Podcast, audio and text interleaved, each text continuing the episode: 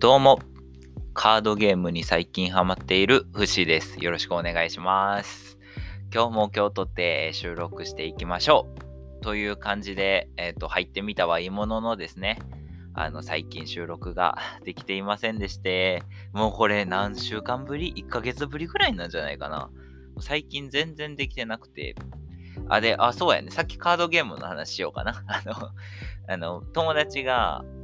なんか今新しくなんか大会に出場するみたいなのを言ってて、なんかそれの今度練習台に付き合ってくれへんみたいな言われて、フッシーもなんか昔やってたんよ、その遊戯王って言うんですけど、その遊戯王っていうね、あのカードゲーム、なんかデッキからカードをドローして、モンスターを召喚して攻撃ってやって戦うなんかカードゲームやねんけど、まあ、男の子大体大好き系のね、カードゲームなんですけど、そのカードゲームの大会が今度、なんか大きい大会、全国規模の大会かな、かなんかが行われるみたいで、友達がね、なんか急遽、なんか友達の友達に、なんかその友達多いな、友達の友達にあの招待されたというか、一緒に出えへんみたいな言われたらしくて。で、それでね、あの、フッシーの友達が出ることになりまして。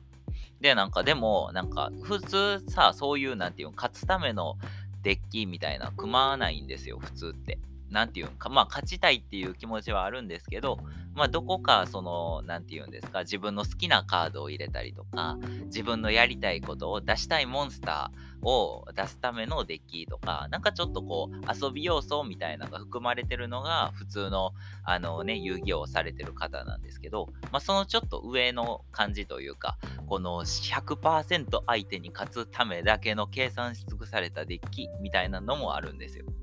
で、友達はね、そういうデッキを作ろうとしてて、でもそのデッキをね、作るためにはどうしてもこう、なんて言うんですか？友達との練習が必要で、うんとね、何で言ったらいいんやろうな。なんか楽器弾くのと一緒かな？楽器弾くのと一緒で、なんか、どの鍵盤弾けばいいって分かってたとしても、あの、指が追いつかんかったりとか、あの楽譜自体を覚えてなくて楽譜見ながらじゃないとできひんとかわりかしこう遊戯王でもねこのタイミングでこの組み合わせでカードをこの順番で出さないと強くないみたいなのがあったりするんですよ。その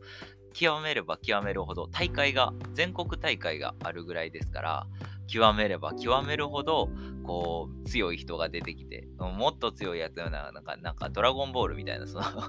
ベジータ倒しても、その次フリーザがおってみたいな、その、なんていうの、もうどんどん強いキャラ、強い敵が出てくるみたいな感じ、みたいな感じなんです、みたいな 感じばっかり言ってるけど、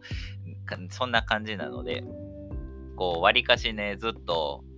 あの強いカードを手に入れるためにもお金かかりますし、しかもこう、新しいさ、パックというか、新しいカードが発売されるたびに、やっぱりこう、まあ、遊戯王を作ってる側からしても、新しいカードを買ってほしいんですよ。やっぱりね。あの、一回売ったことあるカードより、新しいカードを買ってほしい。で、新しいカードを買ってもらうためには、前のカードよりちょっと気持ち強くないと、強くないと買ってくれないじゃないですか。だって昔のカードの方が強かったらそっち買うし、今ね、新しく出たカードが弱かったら買わないんで、ちょっとずつね、遊戯王側もちょっとずつ、こう昔のカードよりちょっとずつこう強くはなってきてるんですよ。新しく出るカードが。なので、あのね、カード1枚、あの、その強いカードが出る出ないでね、ほんまにその、なんていうの、このデッキが今は強いけど、次の新しいカードが出たら、このデッキが強くなるみたいな感じで、どうしてもやっぱりね、こう新しいカードが強くなってしまうものなんですよ。ということでね、あの友達も新しいカードに組み替えて、あの、強いね、デッキにしたから、今度勝負しようって、あのー、フッシーは高校生で一回辞めたんですけど、その高校生で辞めたフッシーとね、その友達たちに言ってきて、で、まあ、フッシーの持ってるデッキは4年前とか、ちょっと前のね、カードなんで、やっぱりどうしても勝てないんですよね、そのままだと。だから、フッシーも、あの、このカードをもうちょっと強くするために、ちょっとカードを、新しいカードを入れたり、前のカードを抜いたりして、デッキを強くしようと思って、いろいろね、ショップに通ってたら、フッシーの方がハマってた。もう、最近四六時中考えてまう時があって、このカードを出したらこうで、みたいな。前はぷよぷよにハマってたんですけど、その前はね、熱中するほどぷよぷよやってたんですけど、次はなぜか知らんけど、ぷよぷよの次はその遊戯王にまたハマって、もう高校生以来、4年ぶりぐらいにまたハマってしまって、最近どうしようもなくね、誰かと遊戯をやりたいと思って、この前大会にも行ったんですよ、実は。その、まあ、ちっちゃい大会っていうのが遊戯王っていうのがあって、なんか、そういうカードショップでおこ開かれる大会なんですけど、ほんまにね、参加者が2、3人とかしかおらん大会とかもあるんですよ。その週に1回開催される大会みたいな感じで。で、フッシーは、が行った時は、あの、1人しかいなかったんです、参加者が。フッシーと合わせて2人。なので、あの、事実上の1回戦目での決勝戦。で、フッシーもちょっと多少はね、デッキを強くしていって、まあ戦って、で、遊戯王ってちょっと先行がめちゃめちゃ強いみたいな、先行と後攻みたいなのあるんですけど、先か後かみたいな。で、先の方がめっちゃ強いっていうのがあって、で、フッシーは先を取って、まあ、なんかなんとか勝ちまして、優勝というか、まあ、1回勝利 することができたんですけど、でね、もうその自信もついたから、今度友達とね、その大会に出るぞって言ってる友達と勝負しようかなってまた思ってるんですけど、最近連絡が取れなくて、そう。あの、高校の時からあんまり連絡取ってるわけじゃなくて、まあ、年に2、3回しか取ってない友達やから、こっちから連絡取るのもなと思って、うん、今まだ取れてないんですけど、また、えっ、ー、と、遊戯王のね、この熱が冷め切る前に、またその大会出たいって言ってる友達とね、練習台として、まあ、フッシーもね、ちょっとでも活躍できたなら、まあ、この、なんか変な大学4年生で来た遊戯王再ブームを抑えれるんじゃないかななんて思いながら、最近は遊戯王ばっかりしております。まあそんなね、遊戯王をするしてたのも2月の話でして、ただいま収録させていただいているのが3月の5日ということで、3月ね、本当に忙しい。2月の後半から忙しかった。っていうのも、大学のサークル活動みたいなのがありまして、まあ、学生アルバイトみたいな感じで、学校の中でアルバイトでお給金をもらいながらも資料を作ったり、発表の練習したり、発表会したりみたいなんで、えー、3月1日、2日、3日と、3日間にわたって、こう、大勢の学生、何人かな、あれ。えっとね、200人ぐらいを3等分してるから、まあ、大体80人ぐらい、80人ぐらいいる教室で、こう、フッシーがね、あの先生の真似事というか、あ、皆さん今日は来てくれてありがとうございます、みたいな。高校生までの生活とは違い、こう、大学生でどうやってこう、あの、楽しい大学生活を送ってくれるか。有意義な、ちゃんと目標のある、ちゃんと単位を取るとか、毎朝朝早起きするとか、なんかあいいところ、なんかここの企業に就職したいから大学では何々を頑張るみたいな感じで、こう目標を持ってもらうための授業をやってたんですよ、3日間。で、まあそのね、3日間、結論から言うととても大盛況で、あの、実はフシ去年もね、これをやってまして、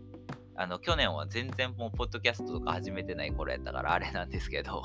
あの、去年もやってまして、実は。で、去年はね、まあまあな反響でした。まあ、満足度8割いくかなぐらい、8割、9割、9割前半ぐらいかなぐらいのあの満足度な感じで、今年もね、ちょっと心配だったんですよ。まあ、言うてもさ、アンケートってさ、大体この、まあ、答えのめんどくさかったら満足とかさ、もう普通とか押すやん。大体、どちらでもないとか。だからまあ満足度が高いのはいいんやけど、そのまあもうどうしても取りこぼしてしまう分が多くなってしまうと、なせっかくね、大学生活を楽しもうと思ってくれてる高校生に対して申し訳ないなっていう気持ちとかもあったから、今回もね、精一杯、あの、務めさせていただいて。で、今回のね、あの、授業では、もう満足度は97%とか、もうほとんどの人にあの満足していただく形になって、もう3日間というより、そのまあ1月ぐらいから準備始めてた。正確には12月ぐらいからかな。資料作ったりの準備始めてたんで、この4ヶ月ぐらいずっとこう資料作りとか頑張ってきた甲斐がようやく報われて、なんか大学の最後に頑張ったことができて、ああよかったなっていうふうに思ってるんですけど。その中でもですね、フッシーはアイスブレイクという授業を担当しまして、知ってるかなアイスブレイク？わかりますか？うん、読んで字のごとく氷が溶けるっていう意味で、こう、まあ、学生同士、初めて初対面の人同士が打ち解け合う、仲良くなってもらうための授業みたいなのをフッシーが企画したんですよ。で、その内容としては、一つ目に他己紹介って言って、こう、隣の人の自己紹介を自分がするっていうね、こう結構ちょ言葉にすると難しいんやけど、結構やること自体は簡単で、まあ、まず A さんと B さん、2人組を組んでいただいて、まず A さんから B さんに質問するんですよ。お名前何ですかって、不思議ですって。年齢何歳ですか ?22 歳です。大学1回何回生ですか ?4 回生です。みたいな感じで、こう質問して、それをね、あのメモ帳にメモっていくんですよ。で、まあ大体4分間ぐらいいろんな質問して、100万円あったら何に使いますか？とか、将来の夢何ですか？とか、卵焼きはどこどこから食べる派ですか？みたいな。白身から黄身から？みたいな。そうそう、ショートケーキはいちごから食べる派ですか？みたいな、そんないろんな質問がね、何でもいいんですけど、それを質問してもらって、こう、原稿にまとめて、で、そのまとめた原稿、な例えば A さんが B 君に質問してて、たとしたら A さんが発表するんですよ。B 君の自己紹介を。なんで、隣の人の自己紹介をするっていう他己紹介っていうのをやったりとか、まそれもね、めちゃめちゃこう学生同士がコロナ禍で、あの、あんまりこの楽しい思い出のなかった高校生時代の子たちなので、なんかどうしてもこうコミュニケーションの、そのなんていうハードルって高いかなと思ってたんですけど、あの、全然ね、こう打ち解け合ってくれて、めっちゃ楽しそうにしてくれて、用意したこっちとしても、ああ、よかったって思うぐらい めちゃめちゃ打ち解けてもらえて めっちゃ嬉しいんやけど、でね、その他己紹介で、まあ、いろんな人に発表する力とか、聞く力とかをね、養ってもらって。で、仲良く、ある程度仲良くなったところで、2個目のゲーム、謎解きをしてもらって、で、この謎解きの問題を用意するのが大変だったんだ。本当に大変で 謎解きの本を買ってきたんですよ、まず。あの、そのサークルのあの予算みたいなんで、本を2冊買ってきて、なんか暇な人がおすすめ謎解きみたいなのと、あと脳を鍛える謎解きみたいなの合計160問ぐらいかな ?2 冊で。のやつを買ってきて、で、その160問の中から、こう、学生たちの難易度に合わせて、まあ5問出したんやけど、まあ1問目は簡単じゃないとあかんやん、やっぱり。で、2問目ちょっと難しい、3問目もうちょい難しいみたいな感じで、5問目まで解けたらすごいおめでとうみたいな感じになるようにね、してて。で、まあ、1つの班10人ぐらいにの1つの班を8個作ったんよ。80人おったから、クラスにね。だから、8, クラ8チームあったから、その8チームかける問題の数、8チームかける1チームあたり5問やから、問題変えたんですよ。その、あの、チームごとに。A チームのは A チームの問題。B チームは B チームの問題みたいに全部内容問題の内容を変えたんで合計40問ぐらい問題を作らないといけなくて。でやっぱりこう謎解き問160問の中にはさしょうもないダジャレのとかあるんですよ。あのあの何やったかな。イルカは軽いみたいな、その、なんていうの、その、反対から読んでもイルカは軽いになるみたいな、その、しょうもないのもあるんですよ。謎解きの中には。めっちゃしょうもないのもあって そうそう。だから、その中から、こう、高校生がチームで解くにはどんな問題がいいのかとか、こう、高校生が協力して話し合ってこう楽しんでもらえるようにな問題ってどれなんかなみたいなのを考えながらこう23ヶ月ね問題を作っていってで、こう問題を作るだけでもはね、フッシーだけじゃ作れないんで、こうある程度固まったら、こう、一緒に先生をや、先生役をやってくれるフッシーの友達というか、同じアルバイト学生たちに問題を一回解いてもらって、どれぐらいの分数で解けるのかとか、どれぐらい時間がかかるのか、ヒントはどのタイミングで必要なのかみたいなとかも、いろいろあの事前調査して、で、また資料を作り直して、みたいなのをやって、まあもちろん後輩にもね、手伝ってもらって、あうまくいったんですけど、最終的には。いや、その作業が本当に大変で、とりあえず160問全部解くやん、フッシーが。でさ、その、やっぱり人によって難易度が全然違うんですよ。フッシーが全然簡単やと思う問題も、友達からしたら全然ひらめかんくてめっちゃむずいとかもあったりとか、結構ね、問題の難易度調整っていうのが難しくて、苦戦したんですけど。まあ最終的にはね、40問作って、よし、完成と思っていたら、40問完成だけじゃ済まなかったんですよ。あのまあ全問ね正解された方用のプラス1問題っていうのもねあのプラスで5問作って、まあ、それはいいんですよそれは全然良かったんですけど問題はまずあの不死以外にのあの学生アルバイト学生大学生ですね。アルバイトをしてくれる大学生も問題をあの解けるようにヒントのあのなんていう資料を配ったりとか問題の答え配ったりとかもうそれも全部印刷したりですよ。なんでフッシーね多分プリント400枚ぐらい印刷した気がする。あのもうあのなんていうのその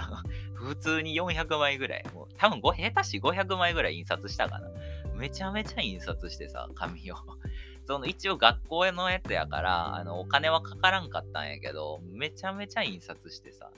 もう印刷しすぎてマジあの、エプソンが泣いてたもん。エプソンが印刷しすぎて途中で自動停止してたから、かわいそうやった。あの白いエプソンがね、あのあるんですよ。あの、うちのサークルの部屋に。もう白いエプソン泣いてたもん。もう ずっとウィンウィンってなってさ、途中からもう動きすらせえへんくてさ、停止すんのに10分かかったりさ、もうかわいそうやってんけど、まあまあ、ずっとね、あの、コキ使いまくってたんですけど。ね、その子も頑張ってくれたおかげで、なんとか400枚、えー、っと資料を作ることができて、各クラスごと3クラスあったんですよ。その80人、70人、50人みたいな感じで、合計200人のクラスがあったんですけど、その各クラス用の資料を印刷して、ヒントを印刷して、で、アイスブレイク、フッのね、担当してるアイスブレイクの授業を他の教室でもやってもらうから、他の人が読めるようにこう台本のね、資料を印刷したりとか、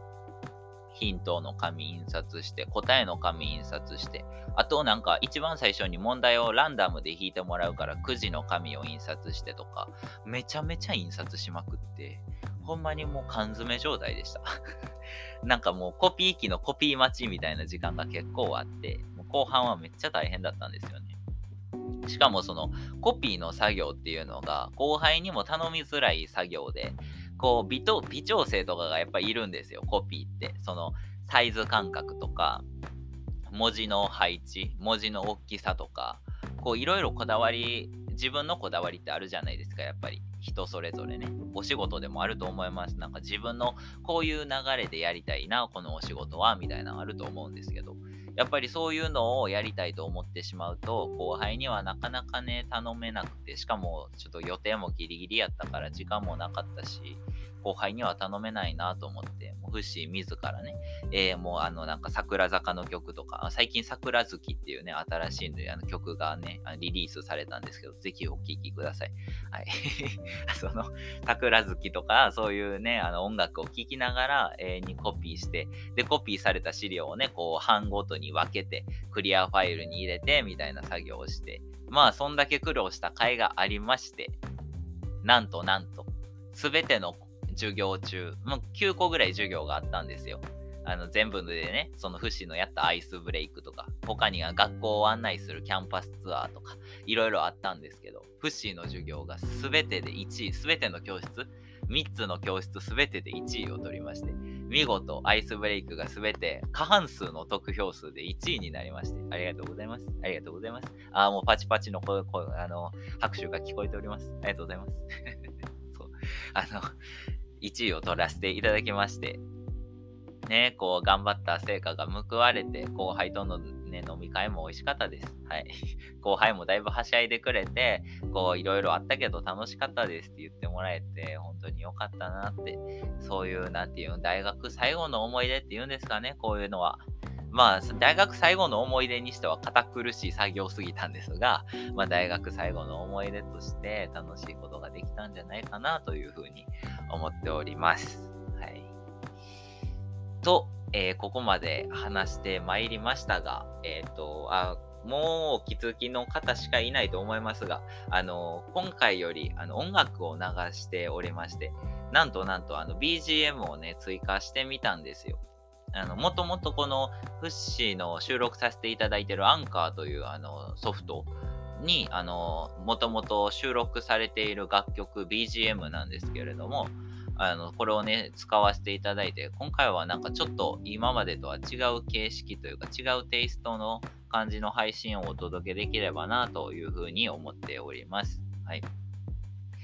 いやでもね、本当は YouTube の、あの、フッシーの好きなフリー BGM のね、作曲家さんなのかなあれは。がいるんですよ。それが月鈴木さんっていう方で、あの YouTube のね、フリーミュージック、フリー BGM を提供してくださる方なんですけど、その人の BGM が結構自分の中では好きで、寝る前とか、ちょっとゆっくりしたいなっていう時、作業したいなっていう時にちょっとね、あの、YouTube でかけたりしながら見てるんですけど、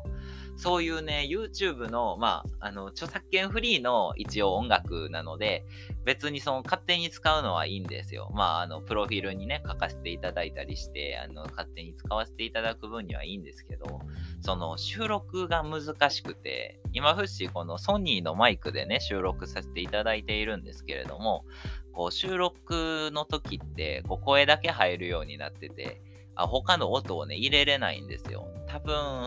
YouTube で無理やり流したらいけると思うんですけど、それだとちょっと音質が悪くなったりしちゃいそうで、ちょっとそれはどうかなって思って、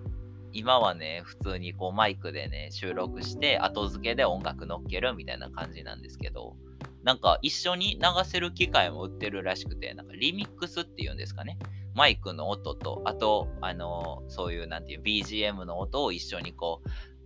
一つのマイクとして伝えるみたいな、その機械に読み込ませるみたいな、そういう機械もあるらしくて、いろいろネットで調べてみたら、まあ、ピンからキリで、まあ、5000円ぐらいから、まあ、高いのだと2万円とかもっとするやつとかいっぱいあるんですけど、その機械欲しいなと思いつつ、でもさ、その、今、その、ポッドキャストを毎毎週、週1ぐらいでね、これからも収録させていただこうと思ってるんですけど、全然この収益化というか、お金にはなってないので、今ちょっとここにね、フッシーの予算をかけるには、ちょっとフッシー今お金なさすぎるから、あの、岡山に引っ越し、引っ越しが決まりまして、そうそう、引っ越しすることとか、ね、引っ越しのその向こうの家賃払ったり、引っ越し代金払ったりとか、まあ普段の食生活の面でも全然今ちょっと余裕がないから うん、買われへんから、またその、まあ岡山で就職するので、まあ就職してから、まあちょっとゆっくりお金使えるな、余裕出てきたなっていうタイミングぐらいで、そういう機会も買って、新しい取り組みというか、もっと楽しめるラジオというか、一息つけるラジオみたいなのができきたらななんて考えている次第であります。はい。今ね、全く意味ないのにヘッドホンつけながら収録してるんですよ、実は。その、ヘッドホン、ちなみにヘッドホンからは何の曲も流れておりません。フッシーの声も聞こえてない。ただただヘッドホンをつけたいだけつけてる。で、配信してます。配信というか収録してます。その、実は、あの、本場のラジオって、あの、ヘッドホンつけながら収録されるんですよ。その、なんていうんです。どんな、ほとんどのラジオで。ほとんどのラジオは、こう、ヘッドホンつけながら収録なんですけど、その理由が、自分の声がちゃんと流れてるかとか、あとは途中こう音楽を流した時に、どのタイミングで音楽が終わって入るのかみたいな、自分のコメントに入るのかみたいなのをのタイミングを測るためとか、あとはあの隣の部屋にいるディレクターさんとかの声があのヘッドホンで聞こえるようにっていうのでヘッドホンがあるらしいんですよ。で、それにちょっと憧れてまして、前々からこのラジオを撮りたいっていうぐらいやから、ちょっとラジオには憧れがあるんですよ。あの、将来はね、絶対そのラジオのちょっとした、その、なんて言うんですか、空間みたいなところで収録もさせていただけたらな、みたいな思うぐらい、ほんまにラジオには憧れてて、ラジオ収録したいなって思ってるんですけど、ね、それで雰囲気から入ってみようということで、フッシは前々からめっちゃ前に買ったこのゲーミング用のヘッドホンがあるんですけど、そのヘッドホンをつけながら今配信しております。そう、何の音も聞こえへんのにこれをつけてる。多分、この収録が終わった後のあの編集作業の時には自分の声を聞きながらヘッドホンしてるんやろうけど、今は全く関係ないです。はい。超無駄なことしてるんですけど、やっぱりね、形から雰囲気から入っていきたいよね、人はね。そう。フシもそうなんです。まあ最終的にはね、そう、しっかり音も聞こえて、あの音楽も途中で好きな音楽、まあ著作権の問題はあるんですけど、好きな音楽を流せるような感じのラジオ収録をやっていけたらな、なんて思っております。さてはて、さあ、5分ぐらい余っちゃいましたので、じゃあ最後にフッシーが今見てるアニメのおすすめ作品でも紹介して終わらせていただけたらなと思います。最近はもうずっとこれ見てる。今日もずっとこれ見てました。ということで紹介させてください。えっ、ー、と、フッシーのおすすめアニメですね。えっ、ー、と、現実主義勇者の王国再建記というアニメです。こちらのアニメはですね、1期2期の、えー、シーズン2までアニメがやっておりまして、全26話となっております。今のところは26話って感じですね。えっと、FOD っていう、フジテレビオンデマンドっていう、まあ、フジテレビがやっているサブスクリプション、月1000円ぐらいのやつがあるんですけど、そこでしか見れないアニメなんですよ。本当にね、あ、これもともと漫画フッシー好きで、漫画読んでたんですけど、まあ、途中から読めるのや、読むのやめちゃってて、で、こうアニメが始まるっていうタイミングでね、こうアニメを見させていただいてるんですけど、結構前かな？わりかしも1、2年前ぐらいからやってるアニメで、もう今多分、今はやってないんかな？そうそう。サブスクで見てるって感じなんですけど、いや、このアニメが面白いんですよ。まあ、異世界から召喚された勇者が、しかもめっちゃ現実、なんて、現実至上主義で、こう、あの、世の中のね、日本、日本の本とかめっちゃ読んだりとか、あの、政治の本とかめっちゃ読んだりとかしながら、こう、なんていう、めちゃめちゃ現実至上主義なんで、夢見がちなことは全く言わないんですよ。もう、どこまでもグレーで、どこまでも現実的な選択をとっていって。だから、本当に、なんて言うんですか、あの、SF ってていう感じの、そのファンタジーって感じがあんまりなくて、異世界ものなのに。ほとんどこうリアルの人間が引き起こすリアルな物語みたいな感じで、わりかしこうなんていう、突拍子もない展開っていうのがあんまりないんですよね。